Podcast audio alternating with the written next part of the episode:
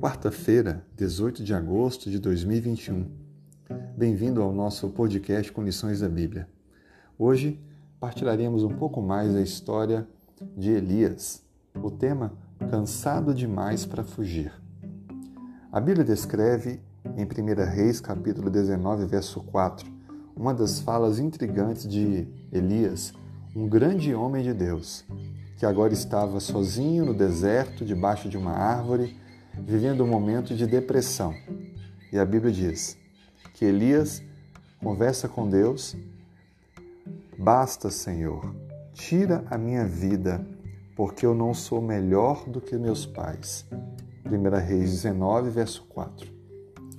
Perceba que Elias chegou no fundo do poço.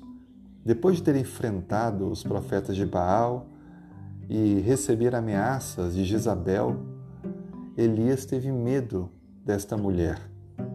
Avançou então no deserto para o mais longe que conseguia com suas forças de um dia e então percebeu o grande erro que havia cometido. Percebeu que estava agindo como um covarde. Percebeu que decepcionou os outros que contavam com ele por isso não tinha mérito algum.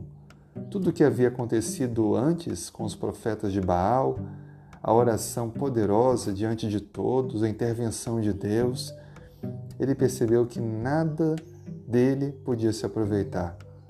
Por isso, a sua fuga repentina, covarde, abandonando tudo e todos, deixou claro o quanto ele era débil, frágil.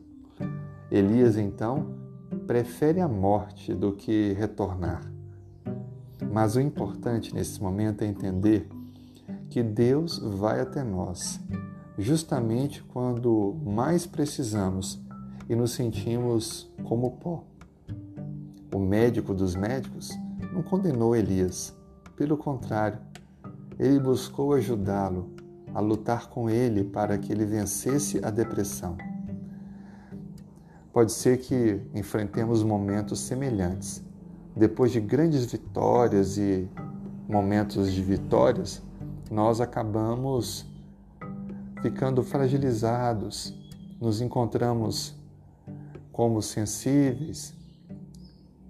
E Deus, nesse momento, quer nos mostrar o quanto Ele deseja nos abençoar. Podemos sentir o seu toque. Agora, uma lição que fica é: como agimos com as pessoas próximas a nós que estão desanimadas, desencorajadas e cansadas? Sem dúvida alguma, a melhor ação é orar. Orar e buscar em Deus direção e sabedoria, pedindo forças para este amigo, essa amiga desanimado, desanimada. Uma outra ação de nossa parte é estar ao lado para encorajar, para cuidar, para inspirar. Sem dúvida alguma, como amigos verdadeiros, poderemos ajudar a esta pessoa que está cansada para que ela avance na sua caminhada com Deus. Não desista, mas persista com o poder e a graça divina. A lição que fica, portanto, para nós é que todos mesmo que tenham exercido uma grande obra para Deus, podem chegar a um momento de desânimo, de cansaço e até de depressão. Mas, com a graça e o poder de Deus, olhando para Cristo, o Autor e Consumador da nossa fé, podemos vencer.